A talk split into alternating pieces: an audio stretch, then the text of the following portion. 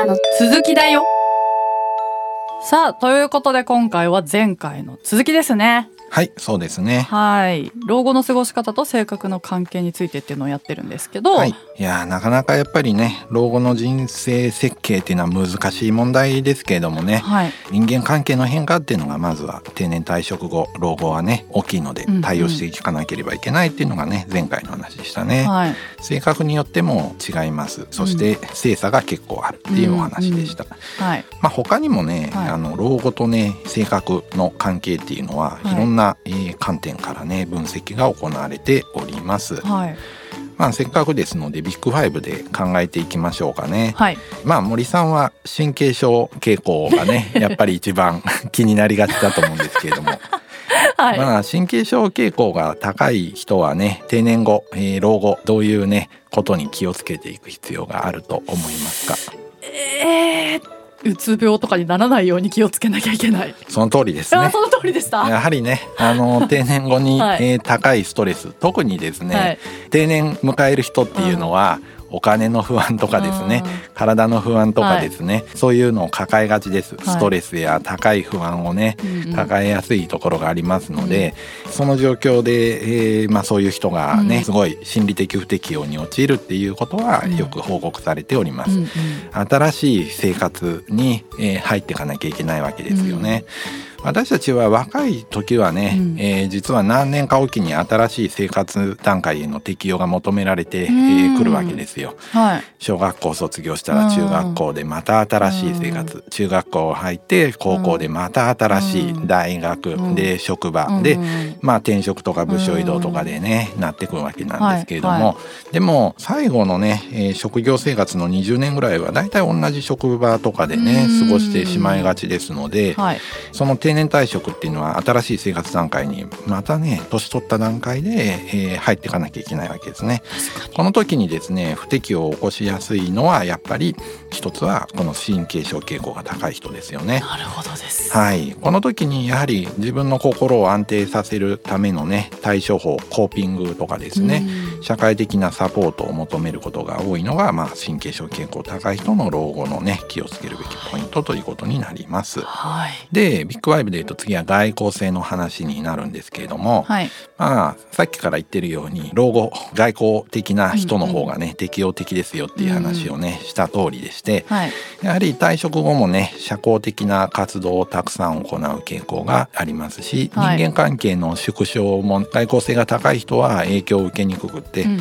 まあ新しい人のつながりを築いたりねコミュニティにね積極的に参加をするっていう人が多いと思います。はいだから高い人はほっといても、うん。まあある程度 そのコミュニティを新しく開拓していくと思うので、はいいと思うんですけど低い人に対するサポートはちょっとあってもいいかもしれないし、そうですね。どっちかというと自分は内向的だなって思ってる人は老後に備えてうん。どういう人間関係を築いていくのかをうん。もう早めに準備しておいた方がいいと、えー、言えますね。じゃあお家で一人でじゃあ老後、うん。まあ、すごいその読書が趣味で、うん本読んでゆっくりした時間を過ごすっていうの別にうん。うんダメじゃないじゃないですか、はいそうです。けどやっぱある程度の対人関係っていうか人と関わることで元気でいられたり若い頃とはまた違いますもんね。弱っていってしまうっていう、うん。体も。精神もっていう、うん。ね、そういう意味でもなんかちょっと対策があった方がいいのかもって思いますね。まさにその通りです。はい。あの内向的な人はね、うん。もう老後はずっとね一人でね、えーうん。本でも読んでいようとかですね、ずっとなんか好きな映画でも見て生きようとかね、考えたりするんですけれども、うん人間関係やはりゼロにまでね、うんうん。えーしてしまうのは極端すぎる、うんうん。えーことになりますので、はい。意識的にちょっとでもいいからね、はい。人間関係を残したり少し対面でお話ししたりするような時間を作ることを考えておいた方がいいんじゃないかなと思います。はい。あのある程度ね本読んだり趣味にね、えーうん生きるっていうのはいいとは思うんですけどゼロにするのは極端ですね 人間関係ね。ね。はい。現役の時は知らず知らずに結構人間関係があるわけですけれどもね。はい。まあ望むか望まないかは別にしてね、うんうん。それが全くなくなっちゃうっていうのは良くないのではい。ちょっと準備をね、えーしておいた方がいいかもしれませんね。うん自分では人間関係なんかゼロにしてもいいやとか思ってても、意外とやってみると、それが意外ときつかったり、えー、マイナス作用を持ってたりするので、はい、あんまりそこはね、えー、やりすぎない方がいいかもしれないですね。限度がね、うん、あるってことです。限度がありますね。はい、はい、あとですね、もう一個が、はい、えー、開放性ですよね。開放性。開放性が高い人の老後ってどんな感じになると思いますか？新しい趣味を探しそう。そうですね、はい、まさに開放性の因子の特徴ですよね、はい、経験の開放性高い人っていうのは好奇心旺盛で、うん、えー、新しい趣味とか作るのが得意ですので、はい、高い人はやっぱりそれを生かしてですね新しい趣味とか興味関心広げるいいチャンスだと思いますね、うんうん、仕事をしてる時ってどうしても仕事に追われて、うん、自分が本当にやりたいことをやる時間っていうのは意外と少なかったりしますし、うん。うん、なんか新しいことやりたいなって思っててもやれない、えー、ところがありますので、まあ、これをするのはね、えー、いいチャンスなんじゃないかなと思いますね。はい、逆にじゃあ低い人は、えー、どうするべきなんだろうかっていうのはね、うん、思うところですが、どう思いますか？どうなんだろう？あの外交性低いっていうのと開放性低いっていうのがなんか、うん、そう。共通しちゃいそうな感じその通りです。本当にその通りでつまずきポイントでありますね。うん自主的になんか趣味の活動とかを、うん、えー、作るっていうのがね、うん、えー、開放性が低い人の方がちょっと不得意なところはあるとは思います。うん、でも高い人でも低い人でも、要するに手広いか手広くないかだけのお話ですので、ちょっと昔やってた趣味とかを思い出してですね、そしてちょっとその準備とかをしておくだけでもいいと思います。確かにきっかけがね、ね、あればすごくそれを楽しめたりするかもしれないけど、うん。そうなんですよ、ね、開放性広い人のがそのきっかけ作りっていうか。あとね、うん、何でもいいんですよ。高い人って。何でも手出すところがあるんでね、うん、いろいろやってみて。そういうことなんですよね逆に言うと低い人はいろいろやりたいわけじゃなくてやりたいことが割と絞られるのであ探すのが難しいそういうことですその通りです。何でもいいからとりあえずなんか面白そうだからやればいいじゃんっていうふうにいけるかいやいやこれはちょっとっていうふうに、ね、合わないわ絶対これやりてえみたいなのがあると探すの難しくなりますよね。そうですね、うん、そっかそういう意味でもね、うん、性格の違いがありますね。そうなんですよね。だからまあ好きなものをねあのしっかりと見極めてですね、うん、えー、ちゃんとあの行くようなやりたいこととか準備しといた方がいいかもしれないですね。はい、うん。はい、あれもダメこれもダメってなりがちですもんね。そうですね、うん。何でもいいっていいですよね。確かに。何でも楽しめるって最強、うん、そうですね。最強ですよね、うんでもその意味でやっぱりインターネットがあるっていうのはいいですよね、うん、マニアックな趣味でもそういうコミュニティがね、世の中には存在してますよね、はいはい、昔はネットがなかったので、うん、そういうのを探すの難しかったと思うんですよね。確かに、そうですよね。その自分の行動範囲で何があるかって探して、うん、なんか全然なんかやりたいことないわってなっちゃったらね、終わりっていうか。その通りですよね、うんなかなか同じ趣味の人を探そうと思うとたくさんのねコミュニティを調べないと出てこないわけですけれども、それを調べるっていう意味ではネットは便利ですよね。そうですね、うん。はい。はい、なんか音楽以外では森さんはところで 老後やりたいことってないですか？いや確かに。なんか私もこのある意味ではじゃあこの音楽仕事人間みたいになっちゃってるとこあんのかな。ああそう言われると実はそうそうやりたい趣味と仕事が一緒になってるから。はい。やりたいことを仕事にしてしまってるからそれがなくなった時に、どうしようってなるかもしれない。だから続けたい。なるほど。そのペースは落ちたとしても、うん、なんか楽しく続けられたらいいなって思うんですけど確かにそれ以外うわどうしよう。あ何でもなんか開放性は私高めだったと思うんですけど、うん、だから全部高かったんで、だけどなんか私結構何でもいいってならないタイプだなと思って。あそう言われると。めちゃめちゃ絞っちゃいますね。ねえ、うん、本とかいろんな本読まれていると思うんですけれども。けど本も割とテーマ絞られてますね。おおなんか趣味探そう。そうですね。音楽以外で。そうですね、うん、見つけようまあ、サッカー観戦とか。確かに。でもそれもこの仕事で出会えたことですもんね、ねはい、じゃあ野球も見るとか、はい、あ確かに確かに、うん、野球観戦行ったことないんで、そうですね、うん。僕ねスポーツ観戦大好きなんですよ、うんうんうん。何でも見るんですよ。何でもやってたらとりあえず見たいみたいに、ねなっちゃうんですよね。はい、うん世の中には本当にマニアックなね、うん。あんまり人がやらないスポーツとかもいっぱいありますうもんね、んなるほど。そういうのもね見ていくと面白いですよね、うん。確かに。あとはまあそうですよね、見たいものっていろいろありますよね。演劇とかもね、うん。うんえーうん時間があってね行ってみるとすげえ面白いと思うんですけど、うん。うん普段はそんな見に行くこともないですけれども、うん。時間があったらね見たいなとは思います。ね。そうですね、うん。まあなんか行ってみたらハマるみたいなのありそうですもんね。ね。自分が知らない世界で、はい、うん、だからまあなんか新しいことをね、はい。探すといいですよね。はい、うん、うんうん。じゃあ次が協調性ですよね。はい。はい、協調性が高い人が退職後によく取り組むことって何かありますか？これも人間関係をそこは合ってる。うん、形成するっていううん。その、例えば新しいコミュニティで、そこに馴染むみたいなうんうん感じ。で、えそれ以外であるんですか？あるんですよ。もうね、協調性が高い、えー老人がもう好きなことが一つあるんですよ。も協調性が高い。うこれですわっていうのがね。老人が好きなこと、そう。え？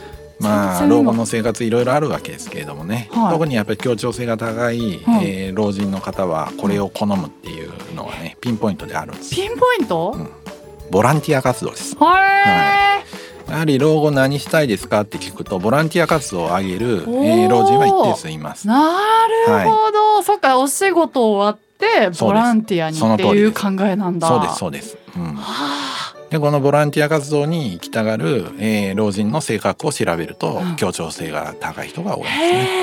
へえ、うわーそっか、うん、優しくって協力的でですね、えー人を支援したいっていう人はボランティアにねハマりやすいですね。納得。うん、へえそうなんだ。街見てるとやっぱり一定数のね、うん。ご老人があのボランティア活動で活躍されてるっていうのはうん。ねなんとなく実感できるんじゃないですかね。うん。なるほど。そこに関係するのは協調性なんですね。協調性は、ね、社会貢献活動みたいなのはね関わりやすいですね。そっか、うんまあ、外交性高い人もボランティア活動とか積極的にね参加するところはあるんですけど、うん。外交性高くて協調性高いともうこれはうんすごいボランティア活動に 行きやすい性格だなとあの思いますね。へえ、ううんわ出てこなかったなそれ。うん。まあ、ボランティア活動もいろんな種類がありますよね。そうですね。あの子供の面倒を見るようなボランティアとかもね、うんうんうん。えーありますし、うん。まあ、あるいは清掃活動とかもね、うんえーボランティアになりますし、うなんだ。地域の見回りみたいなものもねボランティア活動だったり、えーしますしね。ボランティアっていっぱいあるのでね。うんなんかあったものがあればあのやってみるといいんじゃないかと思います。うん。そうですね。そこでその人間関係ねああそうですつねながりができたりとか。そこでもできますね。はいはい。うん、そして。最後は勤勉性ですね。はい。はい、じゃあ勤勉性高い人っていうのは、うん。えー老後の生活でどういった行動傾向があると思いますか？前回の時に、はい。あのそのそもそも退職に対しての、うんあの聞き方って言ってましたっけ、うん、そうです。なんか真面目に仕事に取り組んできた分、うん。老後どうしようみたいになっちゃいやすいっていう話が出ましたけど、はい。今じゃあずっと働いてた会社を例えば退職して、その後も何かしら仕事を見つける、探したりすることもあるじゃないですか、うんうんうん。それは関係ないですか？そうですね。やはり仕事が好きという意味でですね、うん。次の仕事を探したりすることが多いのも、うん。えー勤勉性高い人かなとあの思います、うん。ちょっとこの辺はっきり調べたのはないんですけどね。はい。勤勉性はですね、はい。かなり仕事に打ち込むので、うん。まあもちろんね、えー高くって仕事人間だったりすると、うん。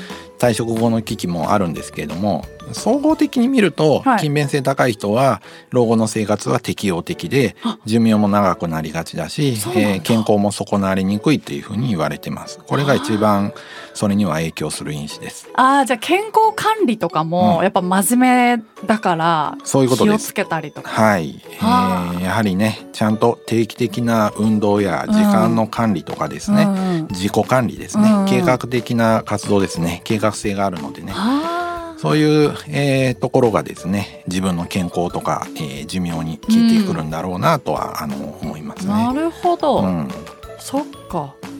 真面目にジム通いとかかをねうん。したりする人は、えー勤勉性が高いわけですね。うんうんううん。んそうですね。高齢者も結構ねジムとか見ると来てますからね。うん。あとはねあのマラソン大会とかね、出ると結構高齢者が出てるんですよへねえ。すごい。ようねあのハーフでもフルでもねあのこの年齢で走ってるなとか思うんですけれども相当やっぱり自己管理しているわけですから、うん。えーあのランナーのね高齢者のランナーはきっと勤勉性が高い人たちばっかりなんだろうあなとあそうですね。うん、あ確かにじゃあ仕事やってた時はそんなマラソンにチャレンジするなんてなかなかじゃあできなかったけど、仕事を終えて、勤勉性高い人がそこに打ち込むみたいな。そうです。計画的に毎日トレーニングをしてそして大会とかにも出てくるということにえーなりますね。おおすごい、ビッグファイブ全部傾向がね。なんかあるんですね。ありますね。はい。まああとはですね、やっぱり家族関係、定年後の家族関係とビッグファイブなんかもある程度は関連性がね、えへーー。調べられて、えーおりますね。はいまあさっき神経症傾向の話をしたんですけれども、老後とか定年後って、えー家族との関係で悩みを抱える人も一定数いるんですよね。うん。どうしてもね、えーついつい、えーストレスを感じやすい、うん。えーそういうのはあの神経症傾向高い人がチェックするポイントかもしれないですね。家族の悩みってね尽きないと思うんですけども。ね。うん。老人はちょっとどうしてもトラブルが多くなりがちですよね。そうですよね、なんというかもう年金生活とかになってるのでですね、うんそもそもやっぱり時間がはい。ありすぎて不安になってたりすることもあると思いますし経済面で不安に、ねうん。なってたりするところもありますし、いろいろ気になることが増えてくるとそれを家族に言ったりするのうん。でトラブルになりやすいので、うん。えーその辺は注意が必要かもしれませんよね。そうですね。うんうんまあ、あとはやっぱり人間関係と関わってくるんですけど外交性が高い協調性が高い人っていうのは定年後の家族関係でもですね交流がえー多かったりね、うん。融和しやすいっていうようなところはあるかと思います。あとは開放性はね家族との新しい取り組みに関わってきますし勤勉性は、えー責任、えー計画とも関係してくるということになります。こうやって考えるとやっぱり老後の生活と性格の関係も根深いということになりますね。ですねはい、結構関係してるなって今回やってそうなんです。よね。特に自由な時間が増えるからね性格の影響が出やすいんじゃないですかねそ。うかうん、そうですよね。そうなんですよね。確かうんになんか環境の影響うがんちょっと少なくなると言ったらなる。そうなんですよね、うんうんうん。自由時間が増えますからね。解き放たれて。うん、そうなんですよ。どうい本当にねい。生きていくかこの時間をっていうね、そこでね、うん。個人の性格がよく出てくるんでしょうね。なるほどです、でもあんなにたくさん自由な時間があるっていうのは羨ましいなとちょっと思う気持ちもありますし、ね、自由な時間がもっと欲しいなっていつも思いながら。仕確かに。事をね、えーしてますね。そうやって考えると。みんはないそうやってうん。大人になってうん働いてる時間は期間はそう思ったりうん。してるんですかね。うん。あね自由な時間がもっとあったらそうなんですよね。いろいろこれもやれるのにこれもやりたいのにってうん。ね。そうなんですよね。なかなかねそんな日本うん。特にまあ日本人がそうなのかもしれないんですけども、うんうんうん自由なまとまった時間っていうのはないのでね、うんそれをね、えーどう過ごすかって時に性格は影響しやすいですね。はい。じゃあ本日はここまでですね。はい、はい。もう今日のねお話、まあ、前回からやってる話を聞いて、まあ、改めてそのなんか年齢を問わず自分の性格を知ることって、うん。まあすごい大事だなって。まあ自分だけじゃなくて結局他人ね、うん。他人だったり家族との関わりだったりしますからね、はい、まあ、この番組聞いてるリスナーさんも家族おじいちゃんおばあちゃんにねビッグファイブ診断紹介してみては どうでしょうか。私も父と母ねやってもらいましたけど、あおじいちゃんおばあちゃんもやってもらえばよかった。この間会った時に。今度会った時に やってみてもらおう。一個一個説明してね、うん。どう？って言って。ねね。やってみてもらうのちょっと面白いかもしれないですね。うんうんそのビッグファイブ診断は概要欄の URL から飛べるのでね、うん。ぜひやってみてください。うん。ということでまた次回お会いしましょう。さようなら。